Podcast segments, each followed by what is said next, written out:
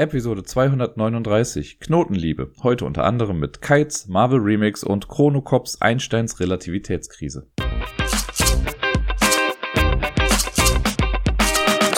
Hallo zusammen, hier ist der Dirk mit der neuesten Episode vom Ablagestapel. Bevor wir mit den Spielen der letzten Woche anfangen, eine kleine ja, Vorwarnung könnte man sagen. Ich habe ziemlich starke Kopfschmerzen gerade. Ich habe auch schon eine Tablette genommen, bin heute aber auch nicht auf der Arbeit. Also es ist jetzt Montag, wo ich es gerade aufnehme. Und genau, ich gebe mir Mühe, dass trotzdem was halbwegs Zusammenhängendes hier irgendwie bei rumkommt und dass das Ganze noch einigermaßen unterhaltsam im besten Fall ist. Aber ja, verzeiht mir, wenn ich hier und da so ein bisschen neben der Spur wirke oder so. Ich äh, versuche mich zusammenzureißen. Nun denn, that being said, äh, gucken wir doch mal, was ich letzte Woche gespielt habe. Und da ist einiges zusammengekommen. Weil letzte Woche eigentlich ein bisschen grob gefasst ist. Ich habe äh, ein Spiel in der Woche gespielt und den ganzen Rest dann am Wochenende. Und äh, ja, wir fangen an mit dem Spiel, das ich in der Woche gespielt habe. Das ist ein Spiel, das ich solo gespielt habe. Und zwar ist das Dinosaur Island Raw and Ride. Das ist jetzt ein Spiel, was ich wirklich schon häufig jetzt im Podcast auch hatte. Ne, es gab ja damals Dinosaur Island, das quasi Jurassic Park als Brettspiel umgesetzt hat.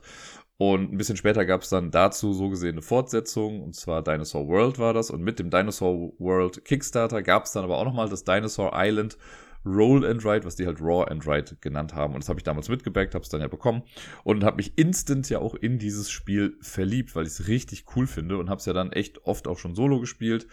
Ich habe es gar nicht so oft, ich glaube bisher nach wie vor nur einmal mit einer anderen Person gespielt, gegen Deni, der dann auch noch gewonnen hat natürlich. Ähm, aber das ist so ein Spiel, auf Englisch würde man sagen, I keep coming back to it.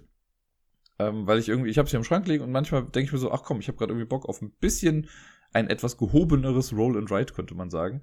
Und der Solo-Modus funktioniert ja auch echt ganz gut davon. Und ich habe es jetzt eine Weile nicht mehr gespielt. Also, keine Ahnung, lass es mal zwei, drei Monate gewesen sein oder so, aber das ist irgendwie für das Spiel gefühlt schon was, ähm, was länger. Und ja, ist äh, instant wieder Liebe für dieses Spiel. Ich mag es total gerne, weil es ist so unterschiedlich, wie man spielt. Also ich habe noch so ein paar alte Parkpläne, die ich dann ausgefüllt habe, habe ich noch mal in der Box gesehen. Und es gibt Parks, wo ich so krass auf Dinosaurier gegangen bin oder direkt die großen Brocken irgendwie raushauen wollte, um da möglichst viel Excitement zu generieren. Jetzt habe ich einen Park gemacht, wo, keine Ahnung, ich hatte, glaube ich, im Endeffekt fünf Gehege oder so, ich weiß gar nicht mehr genau. Ich habe direkt die Pflanzenfresser alle gebaut, habe mich dann einmal total verbaut und ich konnte eine Sache, die ich eigentlich machen wollte, gar nicht mehr in den Park unterbringen. Äh, dann hängt es ja immer so ein bisschen damit zusammen, was sind die Objectives, gerade im Solo-Modus, wenn man die erreichen möchte. Was sind die Experten, die mit draußen sind? Was sind die Special Buildings, die man irgendwie bauen kann? Das alles ändert direkt mal so viel irgendwie. Und dann kommt ja noch hinzu, dass man ja auch ein bisschen auf das Würfelglück angewiesen ist. Ich hatte es jetzt zum Beispiel so, dass ich in den ersten, glaube ich, drei Würfelphasen also in der gesamten ersten Runde und in der ersten Würfelphase der zweiten Runde, habe ich äh, keinerlei Advanced DNA gewürfelt und das Feld für die Advanced DNA, quasi um da irgendwie dran zu kommen, war dauernd geblockt. Also war ich auch darauf angewiesen, also konnte ich halt nur die kleinen Dinos, sage ich mal, machen äh, und musste meine Strategie dementsprechend irgendwie anpassen.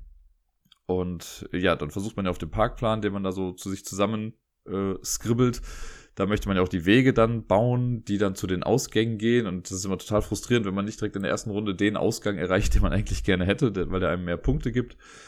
Und am Ende kommt dann doch nochmal irgendwie alles zusammen und es passt irgendwie ganz gut. Also ich habe es jetzt so, ich habe glaube ich 111 Punkte geschafft am Ende, was ganz okay ist so als Ergebnis.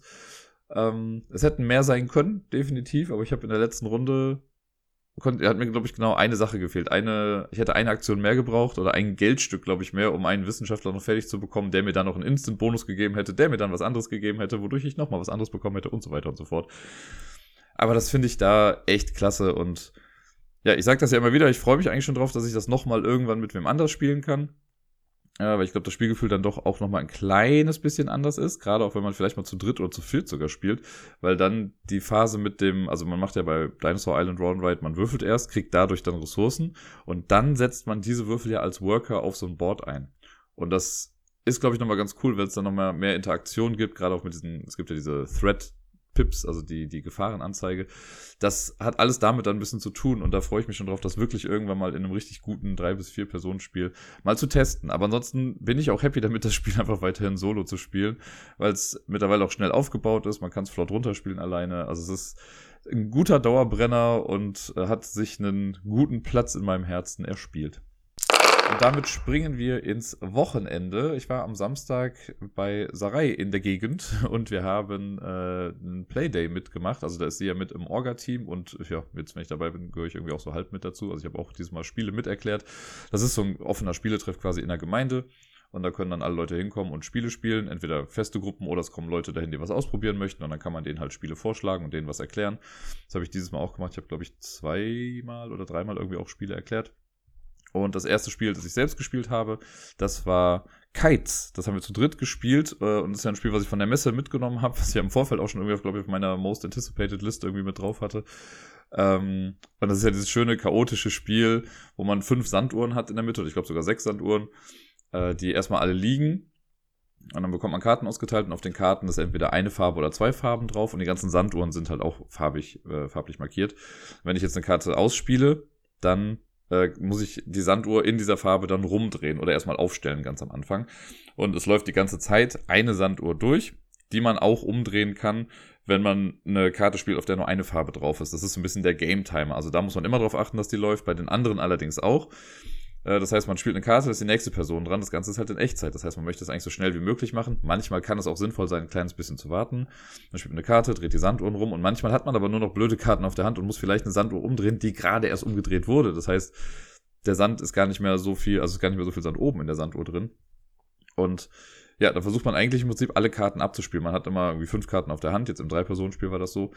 Und man spielt eine Karte, zieht eine Karte und man versucht den Stapel einmal komplett leer zu machen. Und das Ding ist, wenn der Stapel leer ist, was wir dann auch einmal geschafft haben, dann muss man noch versuchen, äh, alle Handkarten auch abzuspielen, aber man darf diesen Game Timer, die weiße Sanduhr quasi, die darf man dann nicht mehr umdrehen. Das ist ja das, was man vorher immer mit so einer Einzelkarte machen konnte. Die darf man dann nicht mehr anfassen. Das heißt, man sollte eigentlich im besten Fall noch mit seiner letzten Karte irgendwie die Uhr so drehen, dass äh, genug Sand irgendwie dabei ist und dann versucht man auch die letzten Karten abzuspielen. Aber daran sind wir gescheitert. Also wir haben es einmal gespielt und sind schon nach gefühlt zwei Minuten oder wenn überhaupt gescheitert. Also da ist irgendwie eine Sanduhr dann durchgelaufen. Und dann haben wir es direkt nochmal versucht und haben es dann immerhin bis in die Schlussphase geschafft. Äh, ich mag das Spiel total gerne. Ich finde das cool, das ist schön chaotisch. Und wir haben jetzt auch schon wieder nur ohne die äh, Special-Karten gespielt. Es gibt noch so ein paar, ich glaube, drei verschiedene Aktionskarten, die noch mit reinkommen können. Einmal den Sturm, das Flugzeug und die Wires oder so. Also die ähm, verknoteten Seile von den Drachen. Es geht ja thematisch darum, dass man Drachen steigen lässt und so. Äh, und beim Flugzeug wäre es so, wenn ich jetzt ein Flugzeug äh, ziehe oder ausspiele, da muss man das ausspielen und dann dürfen alle eine ganze Runde lang, bis ich wieder dran bin und diese Karte überdecke, nicht miteinander reden, weil das Flugzeug zu laut ist. Dann gibt es den Sturm. Äh, dann sagt man irgendwie, ein Sturm kommt. Wenn man den, hat man den erst auf der Hand und wenn man dann dran ist, muss man den ausspielen. Und wenn man das macht, dann müssen alle Sanduhren einmal umgedreht werden. Das kann auch ziemlich chaotisch werden. Und dann gibt es noch die, genau, die verknoteten Seile. Da ist es dann so, man, alle müssen gleichzeitig eine Karte nach links und nach rechts geben. Was auch für sehr viel Chaos sorgen können, weil erst wenn das geschehen ist, kann man halt weiter Karten spielen. Ich bin mal gespannt, wann ich irgendwann mal mit diesen Karten spiele. Wie gesagt, bisher reicht mir das auch so eigentlich schon so für zwischendurch. Ist halt ein cooles Spiel, um einfach mal kurz was zu spielen. Das war bei uns auch so. Wir standen gerade an einem Städtisch und hatten, haben eigentlich geguckt, ob jetzt neue Leute kommen und dachten, ach komm, in der Zwischenzeit können wir das ja mal kurz irgendwie spielen. Und dafür war es perfekt. Das Spiel, das ich am Wochenende am häufigsten gespielt habe, ist erfreulicherweise Keep the Heroes Out. Das ist ja auch ein Spiel, was ich von der Messe mitgenommen habe und ich habe ja auch schon ein paar Mal jetzt im Podcast drüber gesprochen. Wir haben es während der Messe schon zweimal gespielt und sind dran gescheitert und dann habe ich es ja nachher nochmal, ich weiß gar nicht, ob ich es dann nochmal mit Sarai gespielt habe. Ich habe es auf jeden Fall ein paar Mal solo dann ausprobiert und einmal habe ich es bisher ja solo gewinnen können, das erste Szenario und seitdem dann auch nicht mehr. Und wir haben es jetzt am Wochenende äh, einmal zu zweit und zweimal zu viert gespielt und auch immer das erste Szenario versucht, dann in verschiedensten Konstellationen mit den ganzen Rassen und sowas da drin. Wir sind immer dran gescheitert, äh, immer ungefähr zum gleichen Zeitpunkt, nämlich immer genau, also entweder kurz bevor das Deck einmal durch war äh, oder kurz danach dann auch. Und irgendwie, ja, finde ich es nach wie vor, also es, mir macht es voll viel Spaß und ich finde es einfach absurd, was für Kettenreaktionen da manchmal so entstehen. Ähm, wer die Regeln jetzt genau nochmal hören möchte davon, der kann ja nochmal ein bisschen zurückblättern in den Ablagestapel-Episoden. Da äh, irgendwann nach der Messe habe ich es ja irgendwie direkt einmal erwähnt und auch danach nochmal ein bisschen ausführlicher erklärt. Es ist halt so ein bisschen Tower Defense, ne? Helden kommen in Dungeon, wir spielen die Bösewichte in diesem Dungeon, also irgendwelche Kreaturen, die da drin rumlungern und versuchen jetzt die Helden halt da rauszuholen. Und, oder halt, ja, zu töten, eher gesagt. Damit die nicht an unseren wertvollen Goldschatz kommen. Und da gibt's halt verschiedenste äh, Rassen, die man irgendwie spielen kann. Wir hatten jetzt in einer Runde, hatten wir, ich weiß gar nicht, wer wir da waren, ich glaube Drache und die Gnoll oder so, dann waren die Ach, ich, ich krieg's wirklich schon gar nicht mehr zusammen. Wir haben auf jeden Fall verschiedenste Konstellationen irgendwie drin gehabt, verschiedenste Figuren und die können alle irgendwie auf ihre Art und Weise was Cooles. Aber es hat, also ich weiß nicht, ob es an der Absprache gelegen hat oder ob wir ein größeres Risiko hätten eingehen sollen. Das ist ja das, was ich beim letzten Mal eigentlich so als Takeaway hatte, als ich das Solo gewonnen habe. Man kann halt einmal pro, also wenn ich dran bin, kann ich einmal eine äh, Heldenkarte aufdecken und diesen Helden dann ins äh, in den Kerker schicken und dadurch darf ich drei Karten dann ziehen. Und ich glaube, das ist was, was man irgendwie häufiger machen muss. Aber irgendwann wird das halt so ein kalkulierbares Risiko, weil wenn ein Magier in den Kerker kommt und da sind schon ein paar, dann wird's doof, weil dann da so ein kleiner Gefängnisausbruch stattfindet. Deswegen möchte man das vermeiden. Wenn man jetzt irgendwie am Anfang schon irgendwie drei oder vier Magier sogar aus dem Deck rausgefischt hat, dann kann man das bedenkenlos machen eigentlich, weil dann weiß man ja gut, es passiert jetzt erstmal irgendwie nichts. Aber später kann es halt dann nochmal irgendwie schwierig werden. Also man hat dadurch halt mehr Aktion, aber das Risiko erhöht sich, dass irgendwie was Schlimmes passiert. Das ist ein cooler Mechanismus in dem Spiel, der gefällt mir echt ganz gut, aber ich glaube, den muss man doch noch ein bisschen mehr ausreizen, einfach um mehr machen zu können, weil manchmal ist man schon sehr limitiert und was immer wieder auffällt, wenn Leute mit dem äh, Slime spielen oder der Blob, wie wir ihn nennen, der hat eigentlich halt eine ziemlich coole Fähigkeit und zwar, wenn äh, ein Held oder eine Heldin den quasi schlagen möchte, dann kann er sich verteidigen, also kriegt keinen Schaden, geht nicht kaputt und stattdessen teilt er sich. Das heißt, ne, das Schwert geht quasi einmal durch ihn durch und jetzt hat man da zwei Blobs stehen, dann darf er eine Figur noch mit dazustellen. Was super cool ist, weil man mehr Leute irgendwie raushauen kann. Aber es ist jetzt schon ein paar Mal vorgekommen, dass die Person, die den Schleim dann gespielt hat, an der Reihe war und nur noch eine oder vielleicht sogar gar keine Karte auf der Hand hatte, weil man die halt für die Verteidigung benutzt hat. Das kann dann auch ein bisschen frustrierend sein. Und gerade da wäre es dann wieder gut, wenn man sagt, ah, okay, komm, jetzt soll ich eine Karte auf, vielleicht kriege ich ja nochmal drei und kann doch noch ein bisschen was machen. Es macht immer noch Spaß. Es, ich kann aber verstehen, dass es, glaube ich, für viele, die, ähm, die das zum ersten Mal spielen, dass es erstmal total unschaffbar wirkt und auch sehr frustrierend. Also es ist halt so ein, so ein Wolfs im Schafspelz eigentlich, weil die, das Spiel an sich sieht einfach super süß aus, ne? Die ganzen Miepel und sowas, das ist, was die meisten Leute sagen. So, oh, voll cool und knuffig und ja, und dann erwartet man, glaube ich, nicht so ein Spiel dahinter. Äh, für mich ist es genau die richtige Kombination. Auch von der Knackigkeit her finde ich es äh, super gut. Jetzt habe ich es erstmal nicht hier, ich habe es jetzt Reihe ausgeliehen und hoffe, dass ich es aber doch bald wieder bekomme, weil ich jetzt doch auch schon wieder Lust habe, das zu spielen. Wir wandern weiter mit dem Wald der Wunder. Das war nämlich das äh, vierte Spiel, beziehungsweise das dritte Spiel an dem Spielewochenende. Das haben wir zu viert gespielt. Das ist ja auch ein Spiel, was ich schon mal vorab äh, gespielt habe. Einmal im Solo-Modus, dann habe ich es ja einmal mit Sarai auch gespielt. Ich glaube, es war nur einmal. Und genau, jetzt haben wir es dann nochmal zu viert gespielt. Und ja, das ist auch nach wie vor ein grundsolides Spiel. Für die, die sich nicht mehr ganz dran erinnern, in Wald der Wunder haben wir so ein Polyomino-Legespiel, wie es ja mittlerweile echt viele von gibt. Und das hier, ich sag mal, es macht jetzt auch nicht krass viel neu, aber genug neu, um äh, interessant zu sein. Hier haben wir es nämlich so, dass die ganzen Polyomino-Formen alle in ihren eigenen Beuteln stecken. Und wenn man am Zug ist, die erste Person, die dran ist, die zieht aus einem Beutel, den man sich dann frei aussuchen kann, und man weiß auch, welche Form da drin ist, sucht man sich dann so viele, also sucht man nicht aus, aber man zieht so viele Teile raus, wie Personen mitspielen plus eins. Also wir haben es zu viert gespielt, also habe ich fünf rausgezogen.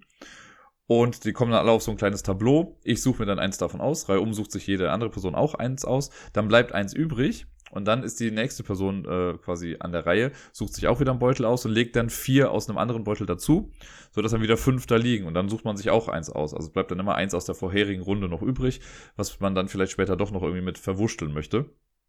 Und genau, das macht man im Prinzip immer reihum und platziert dann diese Polyomino-Plättchen auf seinem kleinen Board. Die Boards an sich sind bei allen gleich.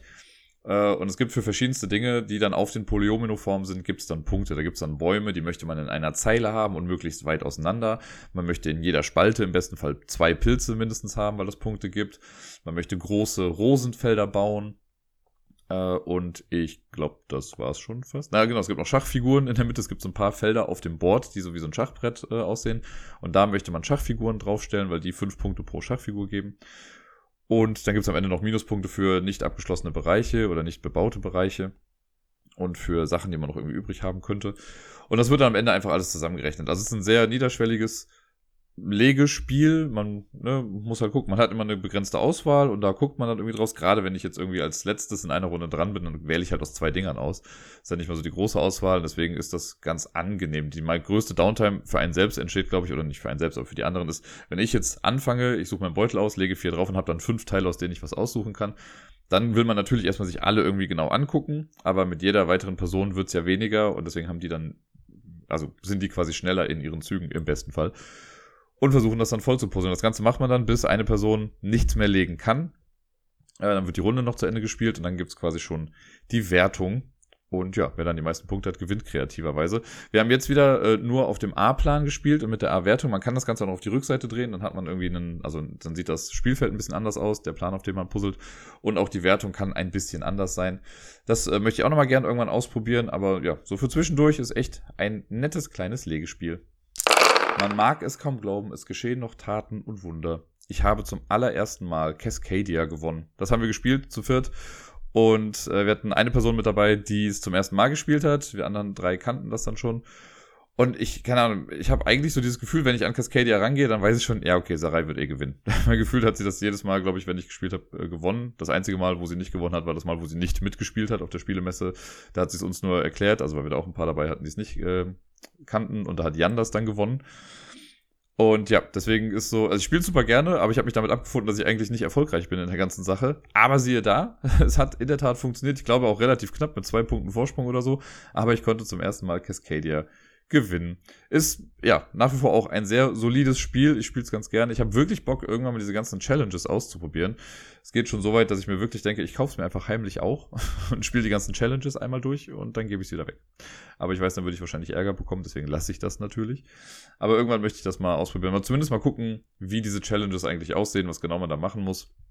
Und äh, ja, dann gucken wir mal, ob das irgendwann mal umzusetzen ist damit oder ob das einfach nur ein kleiner Traum bleiben wird in der Geschichte mit Cascadia.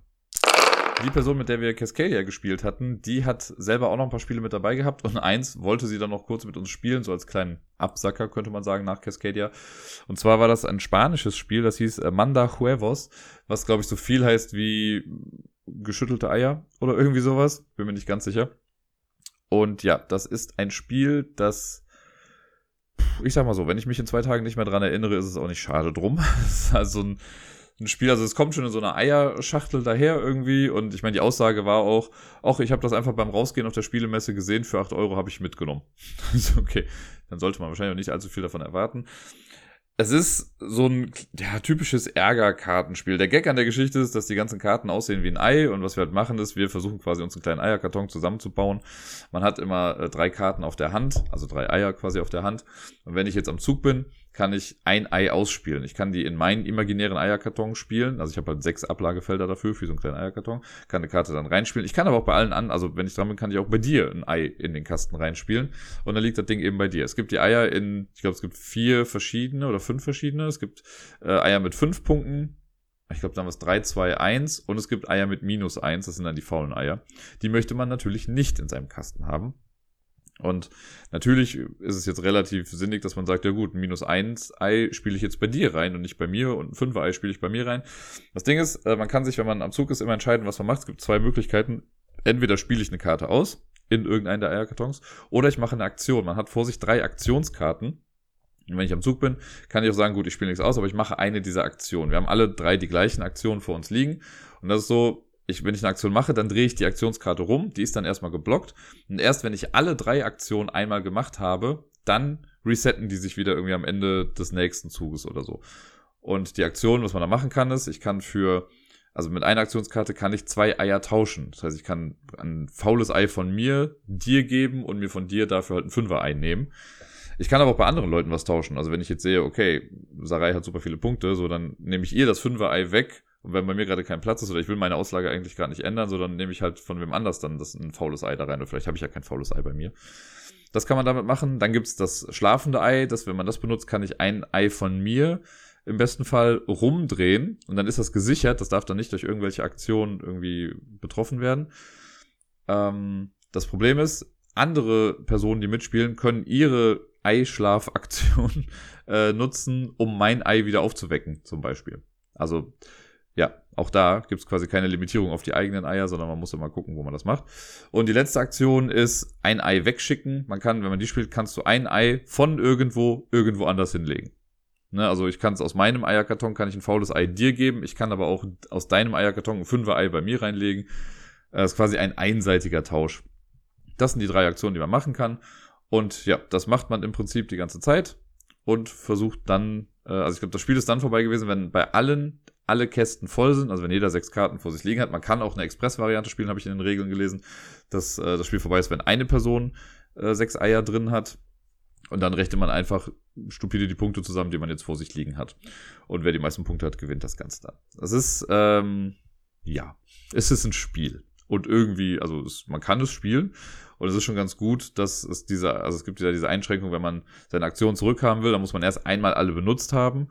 Und wenn man dann dran ist und alle Aktionen sind geblockt quasi, dann muss ich eine Karte ausspielen, also mache ich erst die Kartenspielaktion und am Ende meines Zuges, dann werden die alle drei wieder aufgedeckt.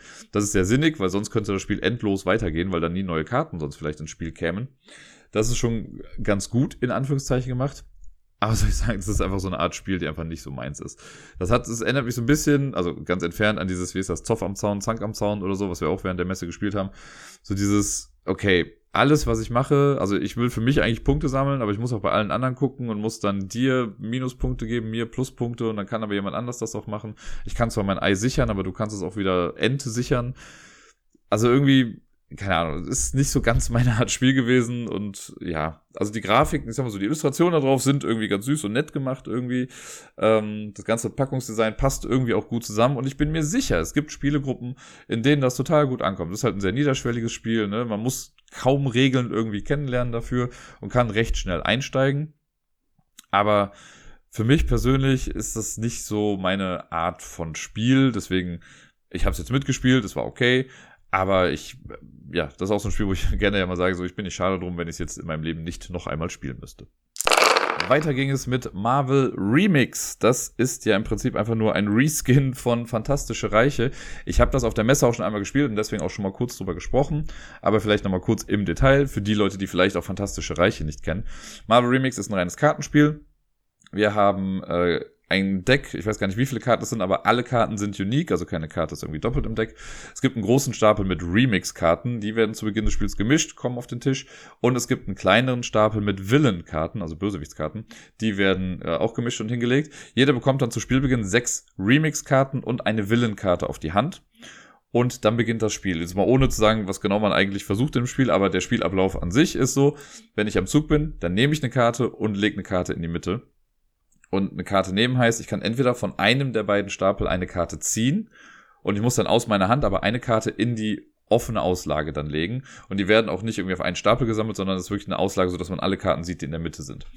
Und wenn ich dann später am Zug dran bin, dann kann ich auch äh, anstelle einer Karte zu ziehen, kann ich auch sagen, gut, ich nehme eine Karte, eine offene Karte aus der Mitte und lege dann eine rein. Äh, und so kann ich das Spielende auch ein kleines bisschen verlängern, denn das Spiel ist dann vorbei, wenn in der Mitte zehn Karten liegen. Wenn das passiert, ist das Spiel instant vorbei und es kommt zur Wertung. Und die Wertung, das ist quasi das Einzige, worum es in dem Spiel eigentlich geht, weil wir haben, also natürlich wollen wir die meisten Punkte am Ende haben, und wir versuchen mit der Kombination der Karten auf unserer Hand möglichst viele Punkte zu machen. Es gibt Karten in verschiedensten Arten. Ich weiß gar nicht mehr, wie viele verschiedene sind, aber es gibt im Prinzip Helden, also Heroes, Allies, es gibt Locations, äh, Manöver, Equipment, Oh, und bestimmt noch irgendwie was, was mir jetzt gerade nicht einfallen möchte. Weiß ich mehr genau, aber ich glaube, es gab noch irgendwas anderes. Auf jeden Fall so verschiedenste Arten von Karten. Das sind halt die bekannten Marvel-Charaktere. Ne? Es gibt Bruce Banner und Hulk, Iron Man, Spider-Man und wie sie alle heißen. Und die hat man dann auf der Hand und die haben meistens dann, also die haben immer eine Base Power, steht oben links immer eine Zahl drauf. Das sind generell schon mal Punkte, die man dafür bekommt. Viele haben aber da noch zusätzlich Text drauf und zudem auch Tags, also T-A-G-S, äh, an der Seite, so verschiedene Symbole. Und die versucht man dann irgendwie zu kombinieren. Dann gibt's halt eine Karte, die sagt, okay, für jedes Augensymbol, keine Ahnung, wofür das genau steht, aber für das Augensymbol kriegst du am Ende des Spiels nochmal fünf Punkte. Also wenn du die Karte hast, möchtest du natürlich bei den anderen Karten möglichst auf diese Augensymbole haben. Vielleicht hast du aber dann eine Karte mit Augensymbol, die sagt, okay, du kriegst nur Punkte, wenn du höchstens zwei Augensymbole auf der Hand hast. Und also Sachen. Also ganz viele Wechselwirkungen zwischen den Karten, der Texteffekte und sowas. Äh, das muss man irgendwie berücksichtigen, um halt für sich selber immer auszurechnen, okay, das gibt mir jetzt viel Punkte, das müsste irgendwie funktionieren. Äh, zudem kommt dann noch, bei Marvel Remix gibt's die extra Regel, die Hand wird nur gewertet, wenn man mindestens einen Villain und mindestens einen Hero oder Ally auf der Hand hat. Und wenn das nicht passiert, also angenommen, ich vergesse das irgendwie oder ich beende mein Spiel, mein Spiel und habe keinen Hero und keinen Ally auf der Hand, sondern nur den Bösewicht, dann kriege ich null Punkte. Das ist direkt vorbei.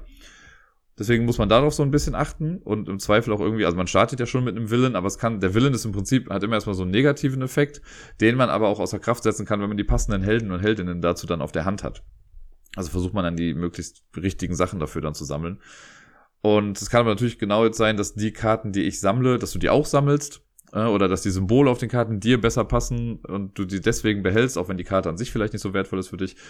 Und man möchte einfach nur die ganze Zeit einen Überblick behalten über die ganzen Wechselwirkungen, die man gerade selbst auf der Hand hat. Das ist schon sehr von Vorteil, dass man nicht in die Hände der anderen gucken kann, äh, um zu sehen, was die sammeln und so, weil ich glaube, dann würde das Spiel ewig lang dauern, wenn man ausrechnen würde, okay, du kriegst damit so und so viele Punkte und die Karte lege ich jetzt nicht ab. Man kann so ein kleines bisschen manchmal erahnen, was, worauf andere aus sind, wenn man sieht, wenn die offene Karten aus der Auslage nehmen. Ne? Wenn ich jetzt irgendwie eine Karte ablege, die für mich total blöd war und jemand anders nimmt die sofort, dann weiß ich, okay, da hilft die irgendwie. Und wenn man dann noch grob weiß, was auf der Karte drauf stand, dann kann man sich so ein bisschen, ja, kann man erahnen, was da vielleicht geschieht. Und ja, das ist es im Prinzip. Bei Fantastische Reiche, dem Original, da war es ja quasi auch so, da haben wir so ein Fantasy Kingdom irgendwie zusammengepuzzelt auf der Hand.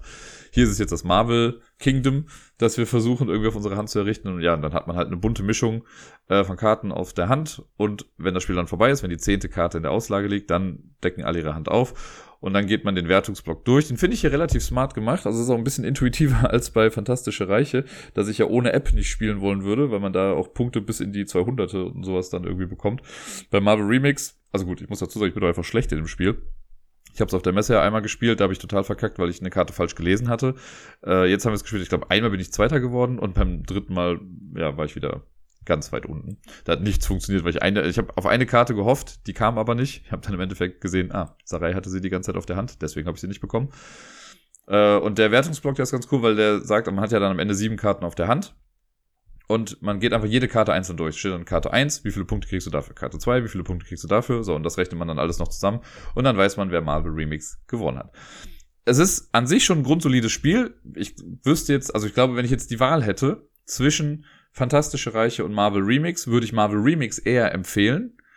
Weil ich finde, also das Setting ist für mich ein bisschen ansprechender auch. Ich weiß, ich bin eigentlich DC-Fan, aber Marvel ist ja auch in Ordnung. Ähm, und ich finde es generell ein bisschen ansprechender und irgendwie ganz cool. Bei Fantastische Reiche finde ich das Setting, also ich dieses generische Fantasy-Setting nicht so spannend irgendwie. Aber es kann ja auch sein, dass Leute sagen, boah, sie haben gar keinen Bezug zu Marvel oder zu Comics oder sonst was oder finden es nervig. Gibt es ja verschiedenste Gründe für. Und da würde ich dann sagen, gut, dann nimmt doch mal äh, Fantastische Reiche. Das ist halt ein sehr neutrales Ding. Man versucht halt einfach irgendwie auch die Punkte zu maximieren. Äh, vom Spielgefühl her finde ich es gleich, auch wenn ich, wie gesagt, Marvel Remix ein bisschen auffordernder finde und schöner finde. Ein Spiel hätte ich fast noch vergessen, was wir jetzt auf dem Playday gespielt hatten. Ich muss auch dazu sagen, wir haben es gar nicht bis zum Ende gespielt, sondern es war so ein bisschen zur Überbrückung. Und zwar haben Sarai und ich, äh, ich glaube, zwei oder drei Level von The Mind gespielt. Es war irgendwie da und wir dachten, na komm, wir spielen jetzt einfach mal kurz ein bisschen was und haben dann, ja, einfach mal ein bisschen The Mind runtergespielt. Für die, die es nicht kennen, The Mind ist das Spiel, wo man nicht redet. Man hat irgendwie ein Kartendeck mit den Karten von 1 bis 100. Äh, die werden gemischt. Jeder bekommt in Level 1 eine Karte auf der Hand und man darf nicht miteinander reden, muss die Karten aber in aufsteigender Reihenfolge richtig quasi ausspielen. Also wenn ich jetzt die 24 habe und sie hat die 65 oder so, dann wäre es ganz cool, wenn ich zuerst die 24 spiele und sie die 65. Aber da man nicht miteinander reden darf, muss man halt so ein bisschen auf die innere Uhr aller Menschen irgendwie vertrauen, die daran teilnehmen an dem Spiel. Und äh, ja, dass das dann irgendwie passt mit den Zeiten. Das ist bei einer Karte jetzt noch nicht ganz so wild. Aber bei ja, also wir haben, glaube ich, schon allein, als wir zwei Karten hatten, oder drei, ich bin mir nicht mehr ganz sicher, da haben wir schon einmal verkackt, weil die dann irgendwie doch was näher aneinander lagen. Und dann habe ich, glaube ich, zu schnell eine Karte gespielt äh, und Sarai hatte eigentlich noch eine auf der Hand, die ein bisschen niedriger war und sie hätte sie äh, zuerst spielen müssen. Und genau, wie gesagt, das haben wir dann irgendwie kurz gemacht und dann habe ich aber ich glaube, dann kam welche und denen habe ich dann, glaube ich, ein Spiel erklärt oder so, deswegen haben wir das dann unterbrochen. Ich finde, The Mind ist ja nach wie vor mehr so eine Aktivität als ein Spiel. Aber trotzdem finde ich es ganz gut. Ich habe es ja noch nie bis zum Ende irgendwie geschafft, das Ganze zu spielen, also bis zum letzten Level. Bin mal hier und da recht weit gekommen. Aber ja, ich, ist halt für Leute, die das Spiel schon kennen, finde ich es halt eigentlich ganz cool, wenn man sagt, okay, komm, wir haben gerade fünf Minuten oder sonst was, lass doch das einfach irgendwie schnell spielen, so ein paar dumme Level runterzocken und gucken mal, wie weit wir kommen. Äh, und außerdem hat es jetzt bei uns auch dafür gesorgt, dass wir sehr lange Augenkontakt miteinander gehalten hatten, was ja auch sehr schön ist. Der Playday ist damit quasi abgeschlossen, aber wir haben am Sonntag noch weiter gespielt und das erste Spiel, was wir gespielt haben, war mal wieder Welcome to the Moon. Da sind wir noch immer in der Kampagne, die echt viel Spaß macht und die ich echt gerne spiele. Und äh, ja, wir sind jetzt im sechsten äh, Szenario angekommen der Kampagne. Ich glaube, acht gibt's ja insgesamt.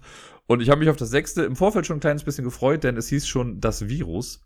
Und äh, ja, ich wurde nicht enttäuscht. Also ich muss sagen, von all den Szenarien, die wir bisher gespielt haben, gefällt mir das, glaube ich, am besten. Also das war am Anfang, dachten wir so, oh Gott, das sind so viele Regeln und das ist auch schon echt wieder ein bisschen anders und man muss ein bisschen was im Kopf haben, wenn man das macht. Also jetzt gar nicht im Sinne von, man muss klug sein, sondern man muss viele Regeln irgendwie beachten und wissen, wie was da zusammen funktioniert. Aber das ist ganz nett und ich glaube, der Grund, warum mir das so gefällt, ist, es hat ganz, ganz geringe Pandemic-Tendenzen. Denn was wir hier versuchen ist, also die Story quasi bei das Virus ist, wir müssen auch wieder Stockwerke mit Zahlen füllen, wie bei den Welcome-to-Spielen üblich, so von links nach rechts aufsteigend. Äh, es gibt aber so Viren, die ausbrechen können quasi oder wo es dann so ein Outbreak gibt und dann muss man äh, gucken über Brücken, also wenn es jetzt ein Outbreak gibt in einem Stockwerk und da ist noch ein Raum frei, gut, dann stirbt quasi da jemand, also ich sag's mal sterben, ne, aber ich weiß gar nicht genau, wie das da genannt ist. Äh, dann macht man das Feld einfach nur schwarz. Wenn aber jetzt ein Outbreak stattfindet in einer in einem Bereich, der schon voll ist, dann gibt's halt wirklich den Ausbruch, anhand, entlang der Brücken überall. Und da muss man gucken, okay, da geht einer hin, da geht einer hin, da geht einer hin und sonst was. Aber man kann diese Brücken auch kapern so, und dann sind die isoliert. Das hat Spaß gemacht. Also es war oddly thematic für was, was eigentlich gar kein Thema großartig hat irgendwie. Aber ich fand es richtig gut, es hat Spaß gemacht mit den Viren. Ähm, auch ein Satz, den man nicht allzu häufig sagt.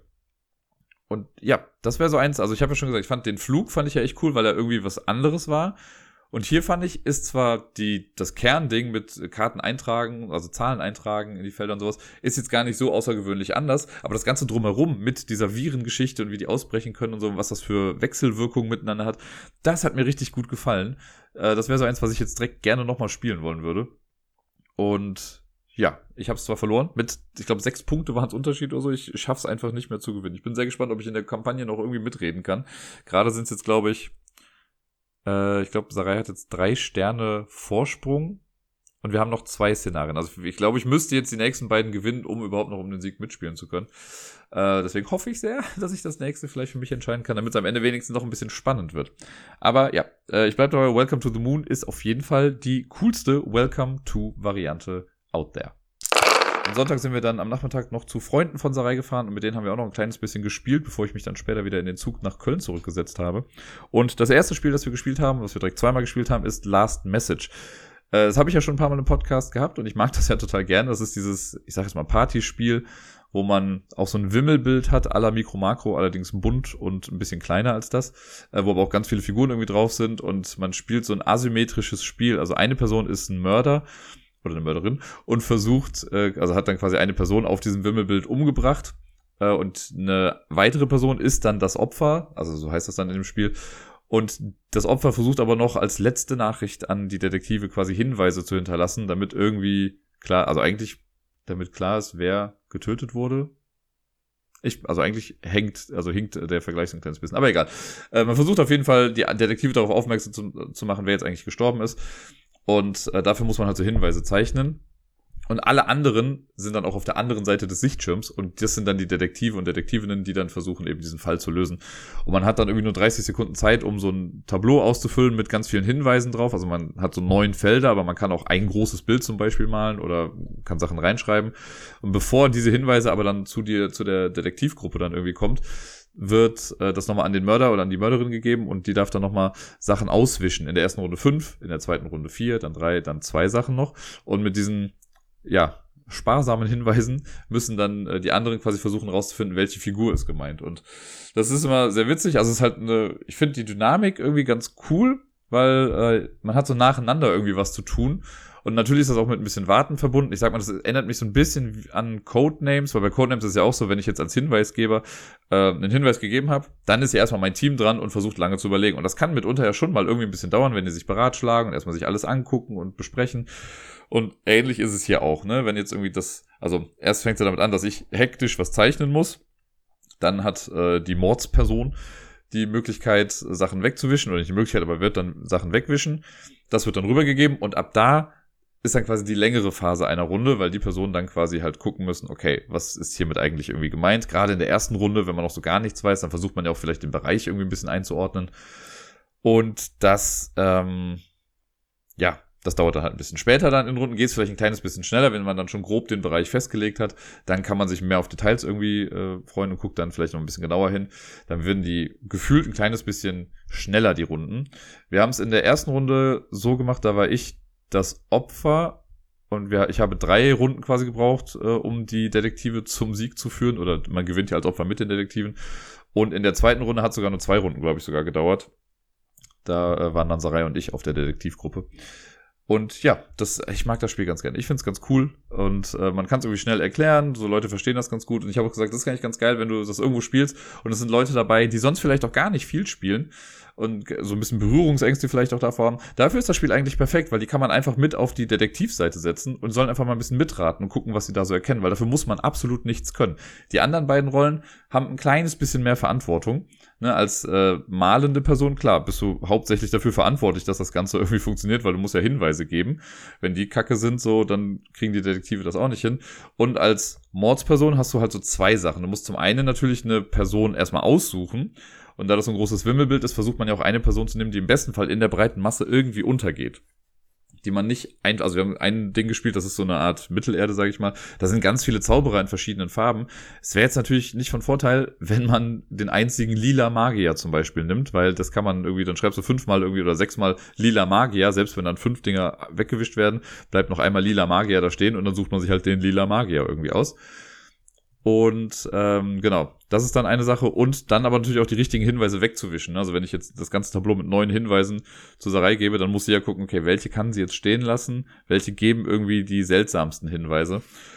Da braucht man schon ein bisschen mehr spielerisches Verständnis irgendwie für. Auf der anderen Seite bei den Detektiven muss man nur das interpretieren, was man bekommen hat. Und deswegen glaube ich, dass die Seite für Einsteigende äh, um einiges besser geeignet ist das letzte Spiel der letzten Woche, also zumindest hier für den Podcast, ist äh, Chrono Cops Einsteins Relativitätskrise. Das haben wir auch am Sonntag gespielt mit Sarai und ihren äh, Freunden. Und ja, äh, die Chrono Cops, das ist ja so eine neue Reihe, die von Pegasus jetzt gestartet wurde. Momentan gibt es zwei Titel davon. Einmal die Relativitätskrise und ich glaube das äh, Da Vinci Dilemma oder irgendwie sowas. Und die Relativitätskrise, das ist so der Einstiegsfall, würde ich mal sagen. Da wird auch gesagt, der ist ein bisschen einfacher. Ähm, von dem, was ich gehört habe, ist der zweite Teil in Anführungszeichen ein kleines bisschen komplexer, wobei ich glaube, Komplexität hier einfach mit Länge übersetzt wird. Also der dauert ein kleines bisschen länger, bis man den löst, aber ist nicht zwingend komplexer. Zumindest ist das mein Verständnis von dem, was ich so hier und da mitbekommen habe. Ich war sehr, sehr gespannt auf Chrono Cops. Ich bin ja, was man hier und da immer mal so mitbekommt, ein großer Zeitreisefreund. Und hier geht's ja so ein bisschen darum, Chrono Cops. Es geht darum, dass so eine Zeitreiseagentur irgendwann mal gegründet wurde, die Avantgarde. Und da gab's, glaube ich, ich weiß gar nicht mehr, ich krieg's gar nicht mehr ganz zusammen, aber es gab auf jeden Fall so einen Evil Professor, der sich, glaube ich, dann äh, abgekapselt hat und sein eigenes Ding machen wollte. Professor Knicks heißt der und der hat irgendwie Zeitrisse und sowas verursacht und aus diesen Zeitrissen kommen komische kleine Knuddelwesen, die Kronks und jetzt versuchen wir den halt irgendwie aufzuhalten. Und in der ersten, also jetzt in diesem äh, Einsteins Relativitätskrisending, da wird uns dann quasi gesagt, yo, der ist wieder on the run, äh, fangt den doch mal irgendwie ein. Und dann wird halt der Hinweis gegeben, man kriegt so ein paar Hinweise von wegen, ja, hier, Einstein ist da und da geboren, geht doch da mal hin, der arbeitet mit uns zusammen, der kann uns bestimmt helfen. Und dann kommen wir da an und Einstein ist nicht Einstein. Und dann muss man halt ein bisschen gucken, wie man da irgendwie durchkommt. Das Ganze hat so ein, also es gab schon mal eine Zeitreise-Reihe von Pegasus, die mich letzten Endes komplett enttäuscht hat. Und zwar Undo. Ich weiß noch, dass ich das damals gespielt habe und ich fand beim ersten Spielen habe ich erst gedacht, na, ist irgendwie ganz nett. Aber je mehr ich dann drüber nachgedacht habe, im Endeffekt dachte ich mir so, boah, ist das ein Scheiß. Weil es ist, bei Undo wird einem vorgegaukelt, man hätte irgendwie eine Entscheidungsgewalt und konnte irgendwelche Sachen entscheiden für Figuren und kann den Ablauf der Geschichte irgendwie ändern. Und im Endeffekt sammelt man irgendwie nur Plus- und Minuspunkte und am Ende wird gesagt, jo, war gut oder war nicht so gut. Und selbst, also selbst gravierende Einschnitte in das Leben der Person, die man versucht zu beeinflussen, haben keinerlei Auswirkungen. Wir hatten so ein Beispiel, da haben wir halt auch drüber gesprochen an dem Tisch, weil äh, die Freunde von Sarai, wo wir waren, die haben auch einmal Undo gespielt und fanden es auch echt doof. Wo dann irgendwie gesagt wird, okay, eine Person stirbt in dem Land zum Beispiel und man reist so weit irgendwie zurück in die Vergangenheit, wo die Person gerade die Entscheidung treffen soll, in ein bestimmtes Land auszureisen. Und dann kann man ja sagen, reis nicht in dieses Land, du wirst dort sterben. Dann könnte man ja davon ausgehen, okay, dann lässt die Person das vielleicht bleiben. Aber nein, das geht alles genau den gleichen Weg. Alles, was man macht, ist Punkte sammeln. Also an dieser Geschichte wird nichts verändert. Sehr, sehr frustrierend, das Ganze. Hier ist das viel besser gelöst und viel cooler gemacht, weil hier können wir auch in der Geschichte rumreisen. Wir haben am Anfang quasi so eine Zeitlinie auf, also unseren Zeitstrang. Und da reist man dann, kann man so verschiedene Sprungmarken erreichen. Das sind, da steht immer eine Jahreszahl und ein Symbol dazwischen und, oder daneben. Und dann kann man halt, keine Ahnung, ins Jahr 1516 der Gemini-Zeitlinie oder sowas dann reisen. So, und dann sucht man aus dem Kartenstapel von dieser Zeitlinie, sucht man diese Jahreszahl raus, dreht das um, da ist ein kleines Bild dann drauf und ein Text dazu, was, einem, was man da so vorfindet. Und dann kriegt man vielleicht entweder eine neue Sprungmarke oder halt eine Information und denkt sich, ach krass, okay, da können wir hier gar nichts machen, dann müssen wir erst woanders hin, dann reist man woanders in der Zeit. Und das ist erstmal in einer Zeitlinie, ist alles easy peasy. Jetzt kann es aber sein, dass wir manchmal für bestimmte Rätsel, das hat so ein bisschen Point-and-Click-Adventure-Vibes, dass wir für bestimmte Rätsel die Zeitlinie ändern müssen. Dass wir halt dann irgendwie sagen, okay, also in einem Fall, dann gibst du halt jemandem aus der Vergangenheit irgendein technisches Gadget, was er noch gar nicht haben dürfte und dadurch verändert sich dann aber halt irgendwie die Zeit. Und dann öffnet man eine alternative Zeitlinie, in der sich die Geschichte halt ein bisschen anders äh, entwickelt hat. Oder man versetzt Bauwerke auf andere Seiten. Man muss halt die irgendwie, ne, man darf die anders platzieren, weil man dem Architekten sagt, guck mal, da drüben ist doch viel besser Platz dafür. Und all so Geschichten. Und dadurch entstehen halt auch alternative Zeitlinien. Also wir versuchen ja eigentlich unsere eigene Zeitlinie so ein bisschen zu retten und diesen Professor Knicks aufzuhalten. Dabei entstehen aber halt eben super viele andere Zeitlinien. Super viel ist jetzt zu viel gesagt, aber man springt halt so ein bisschen hin und her und dann macht man hier mal was und da mal was. Und das ist schon sehr, sehr witzig gemacht. Also man hat wirklich so auch, finde ich, das Gefühl, jo, mit unseren Aktionen verändern wir halt die Geschichte etwas, was halt Undo im Leben nicht geschafft hat. Und zu einem gewissen Extent, ich finde ja auch bei Time Stories zum Beispiel, was ja auch so eine Art Zeitreisespiel ist, da ist das ähnlich. Also da hat man ja nicht, also man reist zwar zurück in irgendeine Zeit, aber dann macht man ja diesen Loop und da versucht man ja mit dem Wissen, was man aus der vorherigen, dem vorherigen Durchlauf hat, dann wieder neu was zu verändern und klar kann man hier und da Kleinigkeiten verändern, aber gar nicht so krass viel, würde ich sagen. Hier kommt das alles gut rüber. Und was der ganzen Sache hilft, finde ich, das Ganze nimmt sich absolut nicht ernst. Das ist alles auf lustig gemacht, das sind so Cartoon-Grafiken. Ähm, das hat wirklich was von so LucasArts Adventures, finde ich. So, dass man mit dem Augenzwinkern drauf geht. Man bekommt manchmal dann absurde Items, wo man sich denkt, was sollen wir denn damit machen? Und irgendwann braucht man dann aber genau das und denkt sich, ah, clever. Das Ganze funktioniert, was ich ganz cool finde. Die haben so eine Dekodierscheibe, die ist dann mit dabei. Äh, das wird in, etwa hingelegt und man hat dann so Ortskarten, wenn man die aufdeckt, die haben oben so einen kleinen Banner quasi dran und den kann man passend an eine Ortsscheibe dranlegen und dann kann man manchmal Antwortkarten oder Gegenstände kann man auch auf diese Dekodierscheibe draufpacken und dann muss man so Linien nachverfolgen und wenn man das richtig gemacht hat und wenn man das kombinieren kann, dann wird man zu einer kleinen Karte geführt, also es gibt die großen Ortskarten, es gibt kleine Karten, wo Zahlen drauf sind und dann bekommt man das. Das ist manchmal einfach eine Information oder man bekommt einen neuen Gegenstand, den man dann wieder in die Auslage legen kann. Manchmal geben einem Informationen auch neue Sprungmarken, zu denen man dann springen kann. Äh, und so kommt man dann an neue Informationen dran. Manchmal muss man an bestimmten Orten auch Entscheidungen treffen. Ne, dann, also, äh, keine Ahnung, ich sag's mal hier, wie beim Song, du hast irgendwie drei Tore, du musst dich jetzt entscheiden, welches Tor nehme ich jetzt. Das kannst du jetzt einfach random machen, hast aber eventuell dann läufst du Gefahr, das Falsche zu treffen. Es kann aber auch sein, dass du irgendwie noch die Möglichkeit hast, in der Zeit zurückzureisen und äh, bei der Einsatzbesprechung dabei zu sein, hinter welcher Tür der Hauptgewinn sein wird oder so. Und dann gehst du wieder zurück und weißt dann, ha, ich weiß ganz genau, hinter Tür 3 ist äh, der, das Auto. Und dann kannst du halt dann C einloggen, überprüfst das mit dem Dekodierboard und dann kriegst du halt dann das Richtige gesagt. Es kann immer mal wieder kommen, dass man eine Fehlaktion macht, dass man irgendwas macht, was irgendwie so ein Zeitparadoxon erschafft. Ich meine, das Ganze an sich ist schon irgendwie ein großes Paradoxon, aber dass man irgendwas macht, was das Raumzeitkontinuum zum Einsturz bringen würde oder was einfach generell eine falsche Entscheidung war und dann verliert man manchmal Zeitkapseln. Davon hat man zu Beginn des Spiels zwölf Stück. Das sind so kleine Token einfach, die ein lustiges Design haben.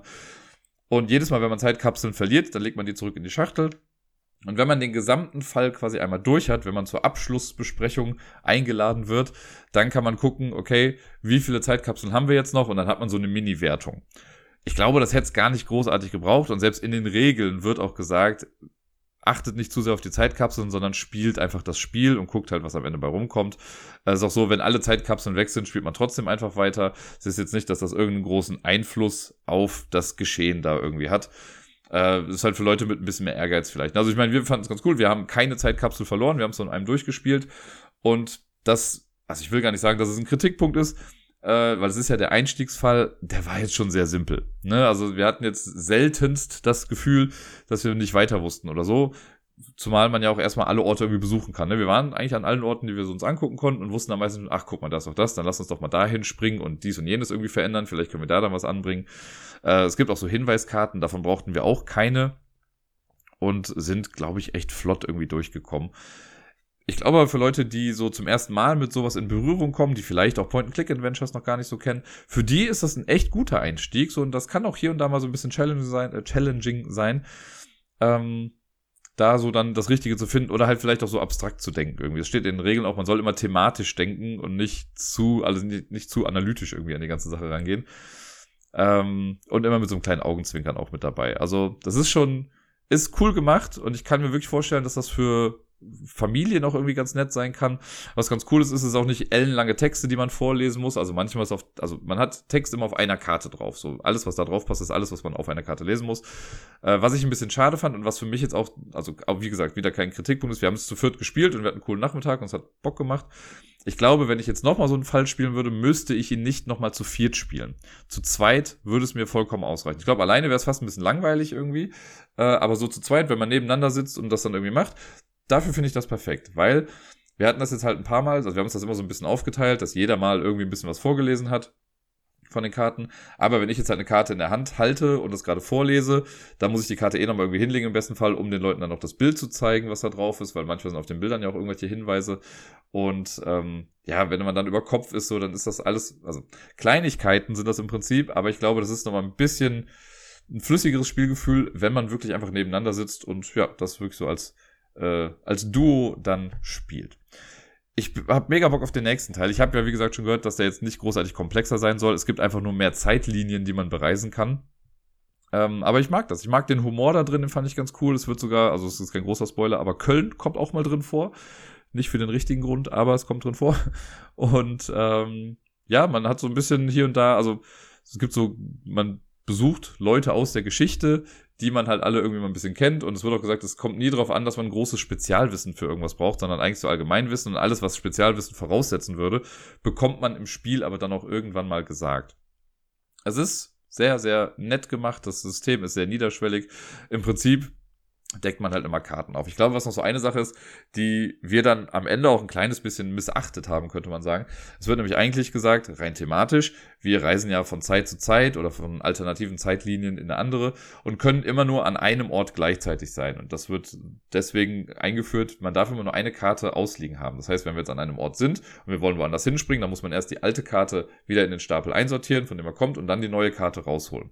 Wenn wir jetzt aber schon wussten, okay, wir sind jetzt an einem Ort und wir brauchen einen Gegenstand oder haben jetzt irgendwas gefunden, ne, wo wir dann später wieder zurückkommen können, dann haben wir die Karte einfach draußen gelassen, sind schnell mal eben an den anderen Ort gesprungen, haben da das gemacht, was wir machen wollten und sind dann wieder zurückgegangen zu dem Ort, an dem wir eigentlich was machen wollten, ohne den dann wieder rauszusortieren. Ich glaube, wenn man das wirklich strikt macht die ganze Zeit, dann ist das auch so eine ewige Karteneinsortiererei und so.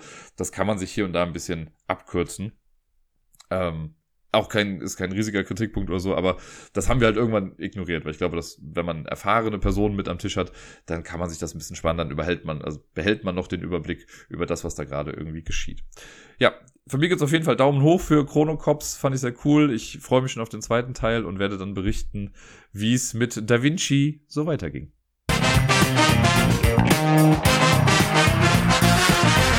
Wir kommen zur Top 10 Liste dieser Episode und ich muss gestehen, äh, aufgrund meiner Kopfschmerzen und so habe ich ähm, nicht allzu viel drüber nachgedacht und habe mir was recht Simples genommen, aber was auch einigermaßen thematisch ist. Und zwar habe ich äh, genannt Top 10 Spiele mit Knoten im Kopf, weil mein Kopf heute eh so ein bisschen benebelt ist und ich mich so fühle, als hätte ich irgendwie Knoten im Kopf. Äh, habe ich mal geguckt, welche 10 Spiele habe ich denn so, die nicht zwingend irgendwelche Brainburner sind, also die nicht super krass komplex sind, aber Spiele, bei denen man sich manchmal denkt, so, ich verstehe gerade nicht, was hier geschieht und ich muss gerade irgendwie neu denken und irgendwie funktioniert mein Gehirn nicht so.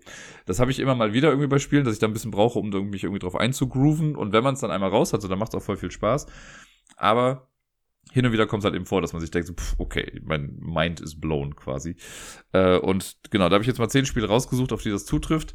Ich habe die jetzt nicht gerankt, weil ich das fiel mir jetzt echt ein bisschen schwer, irgendwie zu sagen, okay, das ist der größte Brainfuck und das ist der größte Knoten und der kleinste und der ist aber am leichtesten zu lösen oder das Spiel gefällt mir am besten. Deswegen habe ich es jetzt einfach mal ganz stupide alphabetisch sortiert. Ich hoffe, dass das für heute okay ist. Und äh, gucken mal, es sind auf jeden Fall, also sind auch in Anführungszeichen seichte Spiele mit dabei, aber ich versuche mal noch so ein bisschen zu erklären, warum sie auf dieser Liste gelandet sind. Auf, äh, ja, nicht dem ersten Platz, aber als erstes rede ich über äh, Alchemisten mit A. Alchemisten ist das Spiel von äh, Check Games Edition, was, äh, wo wir quasi Tränke brauen um sie zu verkaufen oder Theorien zu testen und Sachen zu veröffentlichen und so. Und das Ganze hat halt dieses große Deduktionselement mit drin, wo wir versuchen, also wir brauen einen Trank, trinken den entweder selbst oder geben den Studenten und anhand der Reaktion äh, wissen wir dann, was da irgendwie geschieht. Und da ist dieses krasse, was heißt krass, aber dieses, ähm, die grundlegende Logik dahinter dann, dass das irgendwie so verschiedene Moleküle irgendwie hat und je nachdem, wenn zwei Tränke oder zwei Zutaten aufeinandertreffen, dann reagieren die Moleküle auf eine gewisse Art und Weise miteinander und je nachdem, was für ein Trank dann daraus kommt, kann man sich Sachen daraus herleiten. Dann weiß man, okay, das ist ein grün Plus-Trank, das heißt, das kann nur dies und jenes sein und wenn man dann die gleiche Zutat mit was anderem kombiniert und das wird auf einmal ein Blau-Minus-Trank, dann weiß man schon wieder ein bisschen mehr. Und das fand ich sehr, sehr cool. Äh, aber das neuen Leuten zu erklären, also die das noch nicht gespielt haben, das ist immer schon mal eine Kunst. Und dann das Spiel an sich halt auch nochmal zu spielen, weil es ist ja nicht nur dieses Ding, sondern macht dann auch noch Worker Placement und braucht dann ja auch bestimmte Zutaten und versucht auch mal Sachen zu verkaufen, an Geld ranzukommen und Sachen zu veröffentlichen. Man kann auch Sachen veröffentlichen, die gar nicht stimmen. Hauptsache man kriegt das Geld dafür, solange niemand widerspricht, ist alles tutti. Und ja, das äh, hat schon für diverseste Knoten im Kopf auf jeden Fall gesorgt. Bei C sind wir jetzt angekommen, da habe ich zwei Spiele sogar drauf. Das erste ist eins, was ich dieses Jahr erst äh, kennenlernen durfte, und zwar ist es Calico. Calico, äh, das ist dieses Spiel mit den Katzen, wo man so eine Decke irgendwie sich zusammenpuzzelt. Man kriegt dann so Hexfelder und versucht die dann einfach äh, bei sich einzulegen. Und man hat ein paar Vorgabenfelder, die sagen, okay, du kriegst Punkte, wenn die sechs Felder hier drumherum, keine Ahnung, dass da drei verschiedene Farben bei sind oder drei verschiedene Muster. Hier willst du drei, zwei, eins verschiedene Farben oder so haben und das alles versuchst du dann durch das Puzzeln in Einklang zu bringen, willst du dem aber auch irgendwie gleiche Farbreihen oder Musterreihen haben, um da auch noch extra Punkte zu bekommen. Und ja, da ist es so wichtig, wie man irgendwie puzzelt, weil wenn du am Rand anfängst, dann wird es in der Mitte super schwierig, da noch die richtigen Sachen zu finden. Manche Felder, da passt dann nur noch genau eine Möglichkeit rein, die braucht man dann, aber ja, wie diese Sachen dann zusammenwirken, das kann schon auch echt zu Knoten im, im Hirn führen. Und äh, es macht mir Spaß, aber ich bin unfassbar schlecht anscheinend darin. Ich habe es, glaube ich, noch nicht einmal gewinnen können. Äh, Obwohl es, also es ist voll meine Art Spiel. Ich mag das super gerne. Aber irgendwie ist der Knote noch nicht geplatzt quasi. Also ich habe es noch nicht, noch, zumindest noch nicht geschafft, da sinnvoll irgendwie ranzugehen. Ähm, oder vielleicht habe ich auch nicht die richtigen Teile gezogen. Das kann ja auch sein. Ein bisschen Glück spielt ja bei den meisten Spielen auch noch mal ein bisschen was mit dazu. Aber mir macht das voll viel Spaß. Aber jedes Mal, wenn ich schon dran denke, denke ich mir so, oh Gott, ich habe jetzt so einen Kopfschmerzen, wenn ich an diese Decke denke und an die Katzen und was weiß ich nicht alles. Äh, das andere Spiel mit C ist äh, eins meiner Lieblingsspiele und zwar Cryptid. Cryptid ist dieses Deduktionsspiel, wo wir eine Karte haben in der Mitte. Jeder bekommt genau einen Hinweis zu dem Aufenthaltsort eines Monsters oder eines Schatzes, wie auch immer. Äh, und es ist genau ein Hexfeld auf dem Board, wo das Ding liegt. Und ich weiß dann aber zum Beispiel, okay, das Ding ist nicht im Wasser und im Wald. Du weißt, das Ding ist zwei Felder weit weg von Bergen oder so. Und du weißt, es ist neben einer blauen Struktur. Wir verraten uns aber unsere Sachen nicht. Man kann halt immer nur ich tippe auf ein Feld oder leg da so eine Figur hin und sag dann zu dir, okay, sag mir, kann das Viech da sein oder nicht? Und du sagst nur ja oder nein mit einer Scheibe oder einem Würfel. Und das macht man immer reihum. Und so, wenn man dann auf das Board guckt, dann siehst du halt hier Scheiben und da Würfel und versuchst halt rauszufinden, okay, was haben die anderen für Hinweise? Es gibt zwar eine, ähm, eine Übersicht über alle möglichen Hinweise, die es gibt, aber selbst das hilft manchmal nicht, wenn man irgendwie nicht schlau draus wird oder wenn halt nur Scheiben da liegen, also quasi die Ja-Antworten der anderen, bei Feldern, auf die mehrere Sachen zutreffen. So. Und bis man das dann raus hat, ist echt so ein, oh Gott, was hast du denn? Also diese, die Unterhaltungen sind immer die gleichen irgendwie gefühlt, wenn ich spiele immer dieses, okay, ich weiß ganz genau, was du hast, ich habe keine Ahnung, was du hast, ich bin mir nicht mehr sicher, was ich gerade habe. Und dann irgendwann, irgendwann kommt es aber dann raus. Dann irgendwann denkt man sich, ah, Moment, das eine Feld oder der eine Würfel, der hat jetzt verraten, was es nicht sein kann. Man kann ja versuchen, gezielt nach Sachen zu fragen, die einem dann mehr Informationen bringen. Und dann ist man irgendwann die Person, die es dann als erstes im besten Fall rausbekommt. Ich liebe es total, aber ja, das, äh, wenn man dann noch mit der Verneinung spielt, also man kann auch das Advanced-Ding spielen, wo die Hinweise auch verneint sein können, sowas wie es befindet sich nicht auf Wasser und Wald, dann dreht man völlig ab. Cooles Spiel auf jeden Fall. Äh, Platz Nummer 4 ist das neueste Spiel hier drauf und eins, was ich sehr, sehr lieben gelernt habe und was ich jetzt insgesamt, glaube ich, schon 14 Mal gespielt habe mit Sarai zusammen. Ihr werdet vielleicht schon wissen, was es ist. Es ist äh, Decorum. Das ist gar nicht, also das ist so ein seichtes Spiel im Prinzip, weil das, was man macht, ist auch super simpel. Ne? Man tauscht ein paar Sachen aus und will ein Haus zusammen einrichten und sagt sich dann nur gegenseitig, oh, finde ich scheiße oder finde ich gut. Und das an sich ist nicht das Problem, aber man versucht auch hier, ähnlich wie bei Cryptid, oder quasi fast genauso wie bei Cryptid, versucht man halt rauszufinden, was zur Hölle will die andere Person. Warum darf in diesem Zimmer keine blaue Lampe sein, aber oben geht's schon, aber nur in dem Zimmer und nicht auf der Seite?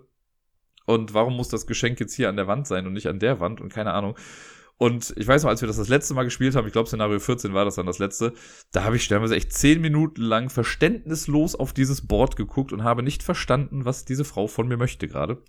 Bis es dann irgendwann mal so einigermaßen Klick gemacht hat und man doch was verstanden hat. Das, da hilft dann auch noch, dass man ja dann irgendwann sich auch Sachen erzählen kann. Aber manchmal kommt es auch hinzu, selbst wenn man weiß, was die andere Person will, schafft man es dann schon irgendwie gar nicht oder weiß man nicht, wie es geht und muss super viel ummodeln, bis das irgendwie funktioniert. Da haben wir auch schon äh, ein bisschen Hirnleistung irgendwie reinstecken müssen, aber immer noch sehr im Positiven natürlich. Ich freue mich schon sehr auf die nächsten Runden Decorum. Weiter geht's, wir machen ein paar Sprünge bei den Buchstaben und wir landen bei K. Das ist auch ein Spiel, was ich dieses Jahr zum ersten Mal gespielt habe. Ich glaube, das gibt schon ein bisschen länger. Es gab eine ältere Version und jetzt nochmal so eine Evolution Edition, nämlich Kanban, äh, Kanban e.V. Das habe ich mit David gespielt das hat er irgendwann mal, ich weiß, das ist schon wieder ein paar Monate her, dass wir es gespielt haben und hat er mitgebracht und erklärt. Und ich war erstmal erschlagen von dem, was ich da gesehen habe. Weil das, also eigentlich auch das wieder, was wir machen. Wir haben so einen Worker, den wir halt einsetzen und damit macht man dann halt ein paar Sachen. Und man versucht ja hier Autos herzustellen und Baupläne zu machen und Materialien zu bekommen und was weiß ich nicht alles. Aber zu verstehen erstmal, wie alle Sachen irgendwie miteinander interagieren und wie man was bekommt und wofür man Punkte kriegt und wann gibt's eine Abrechnung und ein Meeting und was weiß ich puh, das war schon, äh, das war, das war ein hard Teach, glaube ich, und auch das zu lernen, also erstmal zu verstehen, die Zusammenhänge, das hat mich ein bisschen gekostet. Man kommt dann irgendwann rein, wenn man spielt, aber Jesus, ey, das war, das war schon mal so ein Brocken. Es hat mega Bock gemacht und ich habe schon Bock, das auch nochmal zu spielen. Aber ich weiß jetzt schon, ich muss es nochmal neu lernen. Also es wird auf jeden Fall nicht so sein, ah, ich kenn's ja, lass einfach loslegen, sondern okay, ich muss mal genau gucken, was war hier nochmal irgendwie was. Dann geht's weiter äh, ja, mit einem Spiel, was ich auch immer mal wieder ähm, mit reinpacke bei einem Spiel, bei dem ich immer sage, dass es eigentlich weniger ein Spiel ist als eine Simulation. Und zwar ist es Leaving Earth. Leaving Earth, das Spiel, wo wir quasi das Weltraumprogramm oder Weltraumfahrtprogramm irgendwie stemmen einer Nation und dann halt versuchen, Planeten zu erforschen und Raketen zu bauen. Ein Spiel, was super im Realismus irgendwie gebased ist. Also wir müssen auch Tests machen. Wir können nicht einfach sagen, wir bauen eine Rakete und dann funktioniert die. Nee, es kann auch sein, dass eine Rakete einfach failt und dass sie kaputt geht. Und wenn Menschen mit an Bord waren, dann sind die Menschen jetzt eben auch kaputt. Und deswegen möchte man das eigentlich vorher alles testen, bis man weiß, okay, das funktioniert jetzt auch auf jeden Fall. Dann hat man so Missionen, die man erreichen muss. Ne? Klar, das Anfang, anfängliche Ding ist meistens so, okay, schick einfach mal jemanden in den Mond, also in den Mond ist gut, zum Mond oder einfach nur in den Weltraum und wieder zurück. Manchmal musst du Samples von irgendwo mitnehmen. Also ein sehr wissenschaftsbasiertes Spiel. Aber wenn man dann später die großen Missionen irgendwie machen möchte, dann kann das schon echt, also da muss man schon gut nachdenken, weil da hat man diese Blätter, man muss wirklich Mathematik betreiben, muss man sagen, okay, diese Masse an, also die Rakete wiegt so viel, ich brauche so viele Thruster, um die irgendwie nach oben zu schießen. Das Problem ist aber, die Thruster wiegen ja auch wieder was. Also muss ich gucken, dass ich die auch noch irgendwie mit ihrem Eigengewicht mitschleppen kann. Und dann äh, lösen sich die Thruster und die Raketen können dann nochmal weiterfliegen und dann muss das Ganze aber auch irgendwie wieder zurück und wo hilft die Schwerkraft und wo kann dies und jenes gemacht werden und überhaupt, vielleicht muss man auch Raketen im, im Weltraum sich zusammenführen lassen. Boah, da habe ich, also ich habe zwei, drei Solo-Runden davon gespielt, auf jeden Fall, wo ich wirklich, wirklich lange dran saß und Rechnungen angestellt habe.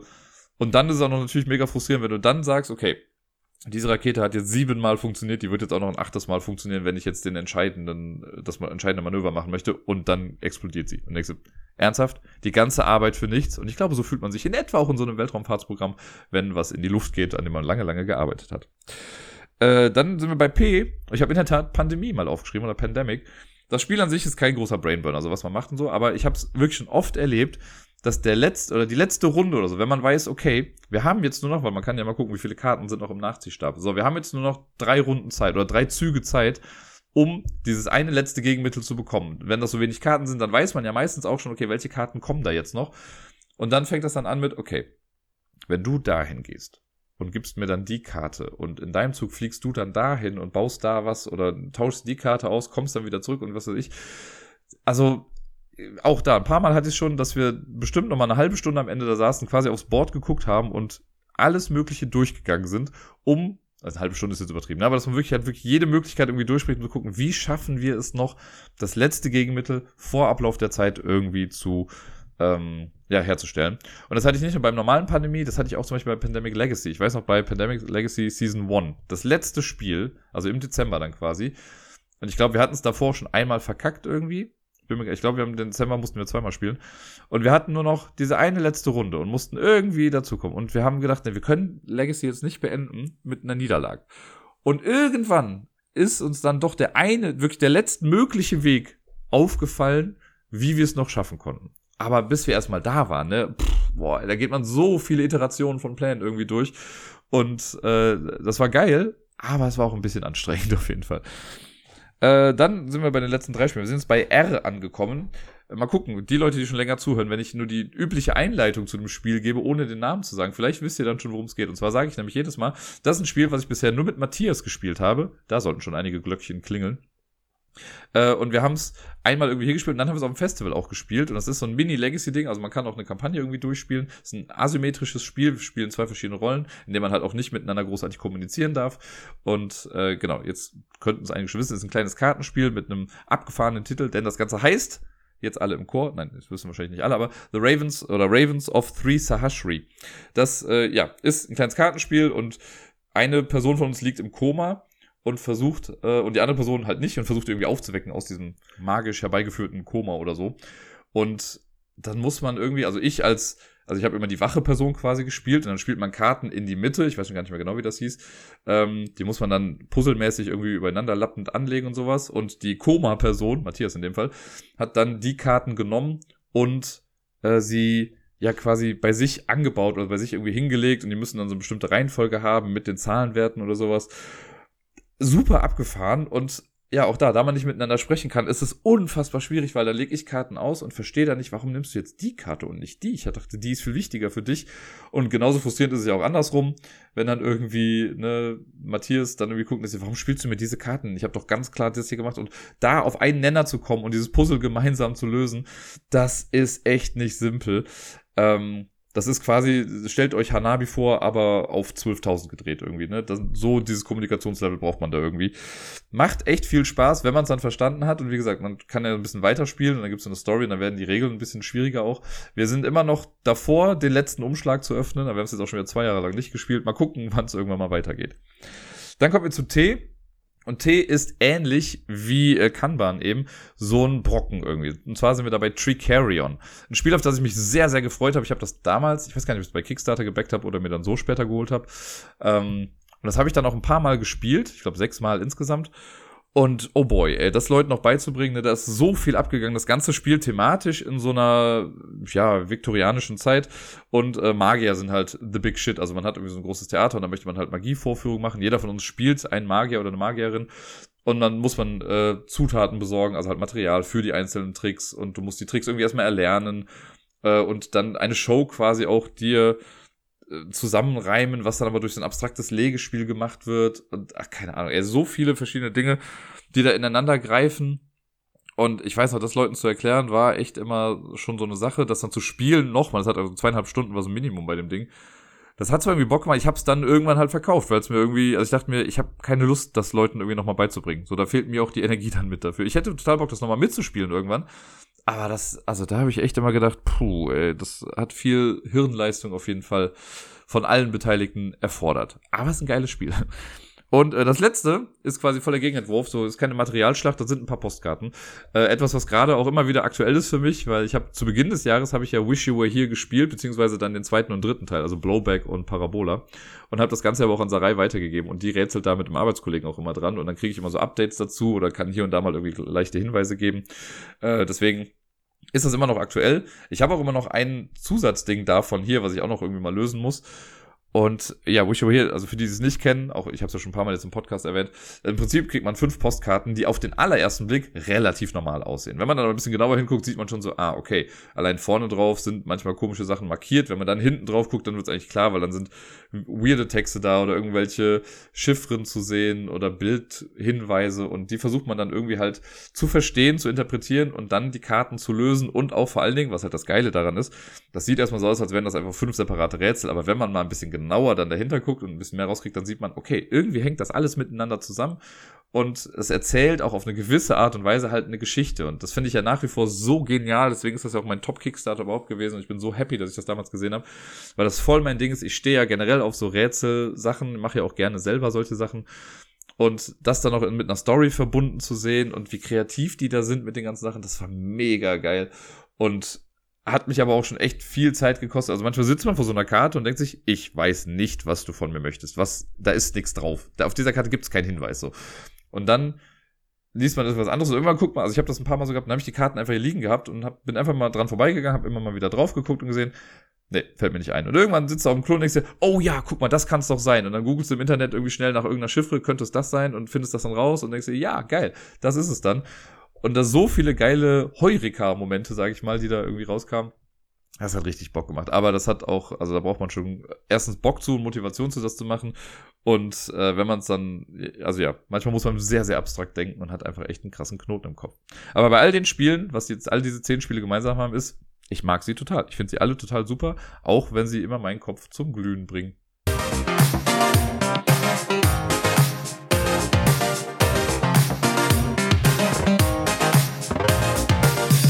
Und sonst so. Tja, wie so oft habe ich erstmal drüber nachgedacht, was letzte Woche so passiert ist und dachte mir, so viel war es jetzt gar nicht. Äh, und doch steht wieder einiges hier auf der Liste. Äh, ich fange mal an mit Miepel. Mit Miepel habe ich letzte Woche recht viel Zeit verbracht, also mal abgesehen davon, dass ich sie ja jeden Tag sowieso sehe und ja dann noch abhole und so. Ähm, aus dem Kindergarten habe ich, äh, war sie auch an drei Nächten dann hier und hat hier geschlafen. Und das war mal ganz cool. Wir haben dann hier gespielt. Wir waren einmal wieder im Halligalli, also in dem Elternkind-Café und ich finde das halt lustig, wie sich das da bei ihr so ein bisschen verschoben hat. Ich glaube, das habe ich ja schon mal gesagt, wobei ich bin mir gar nicht sicher. Aber ganz am Anfang war es ja noch so, dass sie dahin wollte und dann wollte sie ständig rutschen und klettern und auf das Schaukelpferd und ins Bällebad und was weiß ich nicht was. Und jetzt, wenn wir da sind, dann möchte sie spielen oder sie will halt, dass ich die Bücher dann hole und dass wir dann am Platz einfach Bücher zusammenlesen. Das finde ich so schön. Also ich finde, mir ist beides total recht. Ne? Also sie soll sich gerne austoben und kann sie alles machen. Aber ich finde es auch genauso schön, dass sie dann irgendwie Bock hat, dass wir da zusammen am Tisch sitzen und dann zusammen lesen. Oder dann sind auch so Wimmelbildbücher, dass sie dann da irgendwie Sachen entdeckt. Das finde ich immer sehr herzerwärmend irgendwie und sehr cool. Und dann haben wir zu Hause auch immer noch eine spaßige Zeit mit Spielen und Basteln und was weiß ich nicht was. Wir haben jetzt gerade am Freitag waren wir äh, sehr kreativ. Da kamen wir dann erst zu Hause an, nachdem wir nochmal kurz einkaufen waren. Und dann haben wir zusammen äh, erstmal einen Kuchen gebackt. Gebacken. Wir haben Kuchen gemacht. Und äh, das, also ich habe das halt so ein bisschen vorbereitet für sie. Und ich habe dann schon alles einmal abgewogen und in separate Schüsseln gemacht. Und sie konnte dann die kleinen Schüsseln nehmen und das alles in eine große Schüssel zusammenfüllen. Und dann wollte sie den Mixer auch unbedingt benutzen. Dann habe ich äh, den quasi von unten ein bisschen festgehalten, aber sie hatte die Hand oben drauf und hat das quasi so geführt und hat sich scheckig gelacht, weil das so äh, gerüttelt hat die ganze Zeit. War ganz cool. Und dann später hat sie den natürlich auch genüsslich verspeist, dann den Kuchen. Das war sehr cool. Dann haben wir noch ein bisschen gebastelt. Ein kleines äh, Windlicht oder Teelicht so quasi gemacht. Sehr, sehr schöne Zeit äh, hatten wir da. Und genau, am was ganz cool war, am äh, Donnerstag war das, am 10. Da war dann ein großer St. Martinszug wieder. Das habe ich ja letztes Jahr auch schon mal mit ihr gemacht. Da habe ich ja im Vorfeld mit ihr eine Laterne gebastelt, so eine äh, Minion-Laterne. Und dieses Mal äh, hat sie eigentlich im Vorfeld auch immer mal von der Minion-Laterne erzählt, aber einen Tag vorher hat sie gesagt, nein, nicht Minion. Sie wollte lieber eine Mondlaterne haben. Also habe ich mit ihr am Mittwoch dann noch äh, angefangen, zusammen mit ihr eine Mondlaterne zu basteln. Die habe ich dann auch alleine schnell fertig gemacht, weil sie dann abgeholt wurde auch. Äh, und habe sie dann mitgebracht am Donnerstag, als ich sie abgeholt habe, und dann sind wir vom Kindergarten aus direkt in den Dom gefahren. Und da ist dann so eine kleine, also eine Messe ist es ja nicht, aber halt so eine kleine, was auch immer, ein kleines Get-Together in der Kirche, also im Dom, mit Liedern, die da gesungen werden und die Kinder dürfen die Laterne hochhalten und all sowas. Und dann geht man von da aus einen kleinen Laternenumzug mit. Da äh, haben wir dann noch Gerda getroffen, die ist dann auch mitgegangen. Das war auch ganz schön. Es war so süß, weil Miepel äh, schon allein in den letzten Wochen immer mal wieder auch so Laternenlieder oder mal Laterne, Laterne so für sich gesungen hat. Und jetzt hatte ich sie dann aber auf den Schultern und wir sind das äh, da entlang gegangen. Und dann hat die Blaskapelle natürlich auch die Lieder gespielt und alle haben das so mitgesungen. Und sie hat halt auch gesungen. Also nicht den ganzen Text, aber so die Wörter, die sie kannte, die hat sie dann versucht immer mit einzubauen und mitzusingen. Und das war echt sehr, sehr cool und sehr also ein sehr schönes Erlebnis. Und wenn man dann fertig ist mit dem Zug, dann landet man dann in Groß St. Martin. Das ist halt auch nochmal so eine Kirche dann da. Da gibt es nochmal einen kurzen Abschluss. Und dann bekommen alle Kinder halt auch einen gratis Wegmann. Und äh, in der Kirche selber hatte sie dann so einen kleinen Meltdown. Also sie war, glaube ich, einfach mega müde, hat sich auf den Boden gelegt und äh, es war ja auch so super kalt. Ich habe sie dann irgendwann auf meinen Schoß genommen. Da hat sie dann angefangen zu weinen. Da musste sie erst ein bisschen beruhigen. Dann war aber auch wieder gut. Äh, und am Ende war sie dann ein Happy Puppy und hat dann die äh, ihren Wegmann genüsslich verspeist. Äh, genau, und ist dann mit Gerda nach Hause gefahren. Aber es war ein sehr cooles St. Martinsfest mit der Kleinen. Genau. Und ja, ansonsten war ja dann am Freitag in Köln leider, also ich meine, überall war der 11.11., .11., aber in Köln ist das ja leider mal so ein bisschen Ausnahmezustand. Und ja, keine Ahnung. Ich glaube, auf Social Media und sonst wo wurde sich ja, glaube ich, schon genug darüber aufgeregt. Ich will es jetzt auch kurz halten, so, aber ich habe ja nichts dagegen, wenn Leute feiern wollen. So, ne? Kein Problem. Und auch wenn es jetzt eine. Köln ist ja, das ist ja, ich sag mal in Anführungszeichen Brauchtum, wobei das, was gerade so passiert mit dem Brauchtum Karneval nichts mehr so großartig zu tun hat. Ähm, und das ist echt immer so ein Katastrophenzustand, ne? Also, wir hatten halt das Problem auf der Arbeit, dass Kinder nicht mehr nach Hause gekommen sind, weil die halt mit der Bahn und so fahren müssen und durch diese ganze Vollsperrungen und was weiß ich nicht, alles ist halt das gesamte öffentliche Nahverkehrsnetz in Köln zusammengebrochen. Und dann mussten halt Kinder auch irgendwie abgeholt werden und dann standen die Eltern aber im Stau, weil sie nicht durchgekommen sind und ach, keine Ahnung. Und dann hatten wir Leute, die betrunken irgendwie stellenweise kurz auf den Schulhof gekommen sind, die man dann wieder wegschicken musste, die dann in irgendwelche Ecken gepinkelt haben und ich finde, also, ah, soll ja jeder feiern, aber sie sollen dann bitte die Kontrolle noch irgendwie haben, ne? Ich meine, ich bin jetzt niemand, der sagt, nee, Alkohol gehört verboten, in keinster Weise. Aber so ein bisschen verantwortungsvoller Umgang damit wäre schon irgendwie ganz nett. Und ja, das ist einfach, also, vor allem, was man dann später halt auch für Fotos gesehen hat, ne? Wie, also zum einen ist ja schon einmal scheiße, dass die irgendwie das so hinterlassen. Ähm, und dass das Müllberge sind, die sich da auf den Straßen irgendwie auftun. Dann habe ich jetzt auch schon bei ein paar Leuten irgendwie mitbekommen, die dann gesagt haben, ja, dann haben die halt ihre Hauseinfahrt irgendwie gekehrt und das irgendwie sauber gemacht.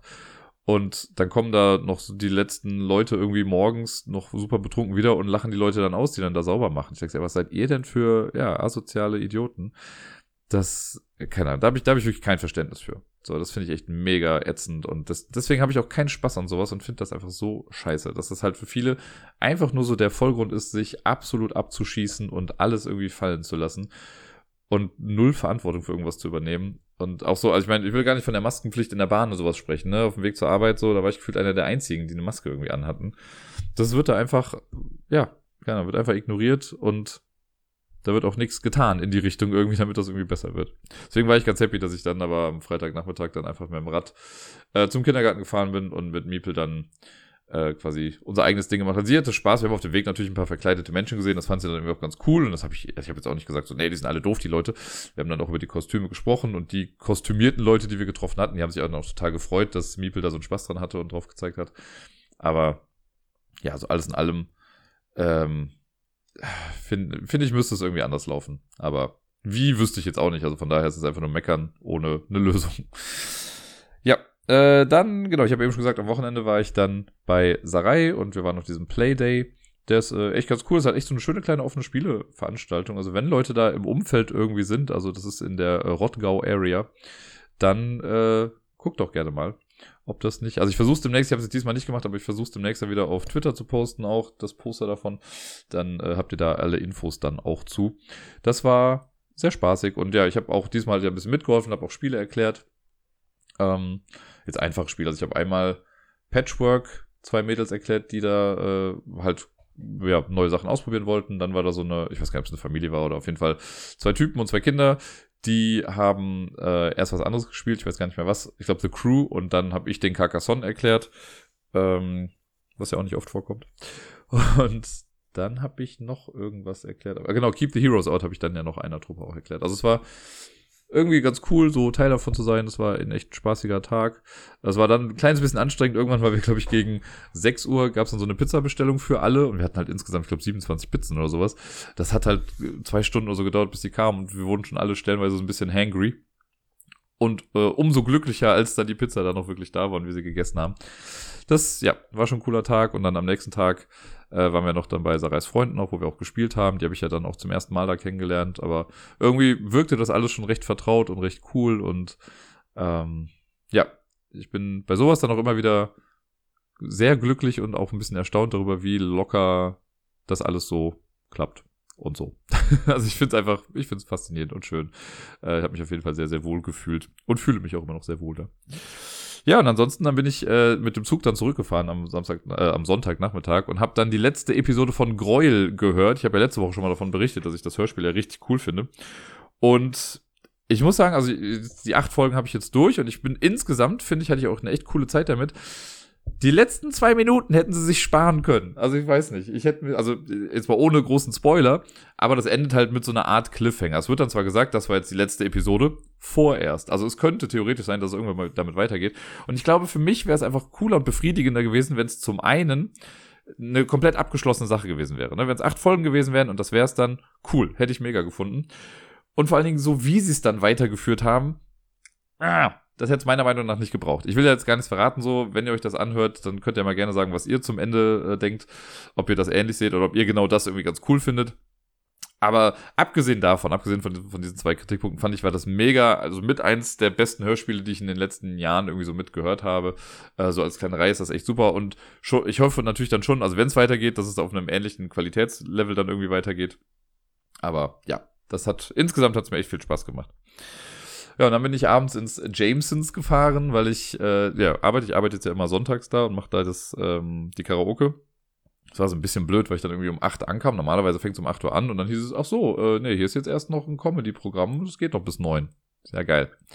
Hätte ich das gewusst, hätte ich A, eine Stunde länger zu Hause bleiben können und das irgendwie sinnvoller nutzen können, weil jetzt saß ich halt einfach da. Ich meine, ich habe dann auch nette Gespräche hier und da geführt, aber ja, ich glaube, zu Hause hätte ich die Zeit sinnvoller nutzen können.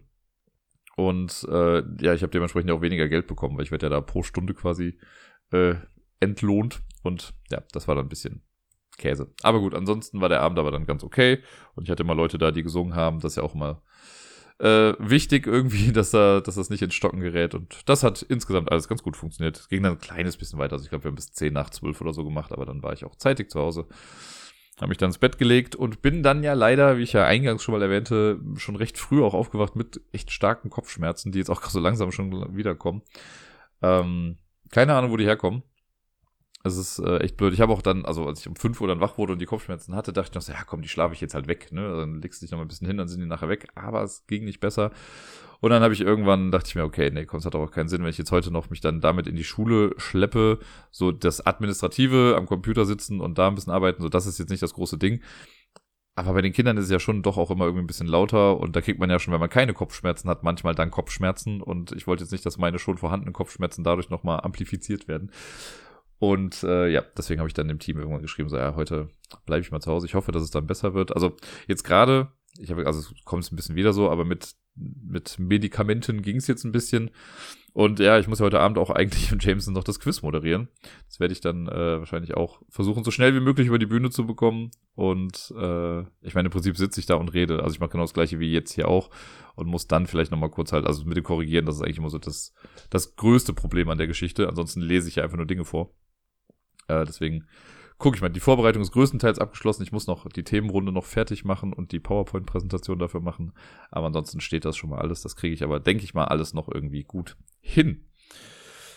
Ja, genau. Und ansonsten äh, noch mein äh, ein, eine Sache wollte ich mal ansprechen. Ich habe mir auf Twitter eigentlich, habe ich mir die Kommentare dazu gespart, aber ich dachte mir, ich spreche es doch einmal an. Vielleicht gibt es auch Leute, die es jetzt gar nicht so richtig mitbekommen haben. Aber äh, es ist ja generell jetzt irgendwie, auch habe ich ja letztes Mal schon erzählt, dazu gekommen, dass jetzt viele Leute irgendwie von Twitter weggehen wollen, wegen äh, Elon Musk, ne, weil er es jetzt da übernommen hat und das irgendwie alles ein bisschen blöd ist jetzt.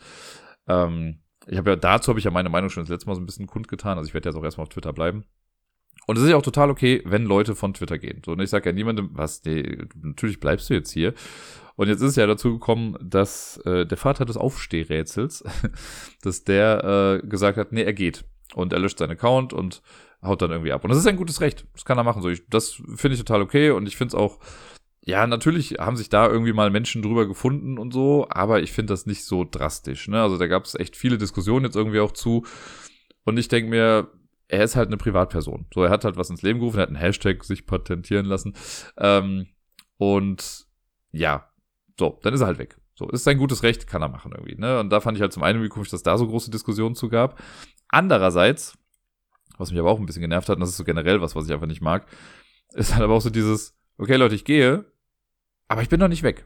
Aber ich gehe bald. Aber sagt mir nochmal, wie cool ich war und wie toll das hier alles war. Und keine Ahnung. Das fand ich auf jeden Fall sehr, sehr anstrengend, weil ich denke mir dann, wenn man doch sowas ankündigt, wenn man sagt, okay, ich möchte das nicht und ich finde die Sache mit Elon Musk, mit der Übernahme, finde ich mega scheiße und ich möchte jetzt hier weg sein, ich bin jetzt weg, okay, so, aber dann geh auch und zieh das nicht noch so in die Länge. So, ne, dann, deswegen, ich habe, ich folge da auch nicht mehr irgendwie, weil ich mir dachte, ich kann mir das nicht mehr mit antun. Ähm, fand es einfach nur noch anstrengend. Und stattdessen habe ich mir dann ja gedacht, also haben wir ein paar Leute die Idee gehabt, dass man einfach mal was Neues dann einfach direkt ins Leben ruft, äh, wenn Leute da Spaß dran haben, an so einem Rätsel zum Morgen hin. Und äh, was ich jetzt angefangen, also eigentlich streng genommen hat Sarai angefangen, weil die hat ja irgendwann letzte Woche dann äh, einmal was zum Rückseitenrätsel gepostet. Ähm, und das äh, konnte ich dann lösen. Dann habe ich am nächsten Tag quasi auch mit Rückseitenrätsel weitergemacht, aber ich habe das Ganze für mich ins Green Guessing äh, umbenannt, nämlich dass grünes Spielmaterial irgendwie gepostet wird und Leute müssen anhand dessen halt erraten, was das Spiel irgendwie ist. Ähm, also nicht viel anders als das bisher bestehende Rätsel. Und das läuft jetzt schon seit, ich weiß gar nicht, letzte Woche Donnerstag, Freitag oder so. Ähm, ja, ist jetzt auf jeden Fall schon ein paar Mal gepostet worden. Mal gucken, ob sich das jetzt durchzieht. Wenn nicht, ist auch nicht schlimm, wenn das irgendwann einschläft und so. Aber ich fand die Idee jetzt irgendwie ganz cool. Und ja, wer da Bock hat mitzumachen, kann ja auf Twitter mal schauen. Ich habe es jetzt heute sogar, nee, heute wurde es gelöst. Ich habe es heute gestellt, heute Morgen, und jetzt wurde es gelöst von äh, hier Solo-Spiel, Solo gespielt. Und äh, genau, da kommt dann morgen was Neues. Aus der Richtung, das finde ich halt ganz cool, dass sich das ein bisschen aufteilt. Also immer die Person, die gewinnt, stellt dann auch das nächste Rätsel. Quasi ein Mini-Lampeloser, könnte man sagen. Nun denn, das soll es dann für heute mal gewesen sein, glaube ich. Ich habe jetzt nicht mehr großartig viel. Ich hau mir jetzt noch äh, vielleicht noch eine kleine Tablette rein, gehe dann schnell duschen und dann muss ich auch schon Miepel vom Kindergarten abholen. Äh, genau, und dann gucke ich mal, wie der Rest des Tages dann mit meinem Kopf so wird. Ich äh, wünsche euch allen eine wunderschöne Woche. Ich hoffe, ihr spielt viel. Ich hoffe, ihr seid oder bleibt gesund. Und bis dann.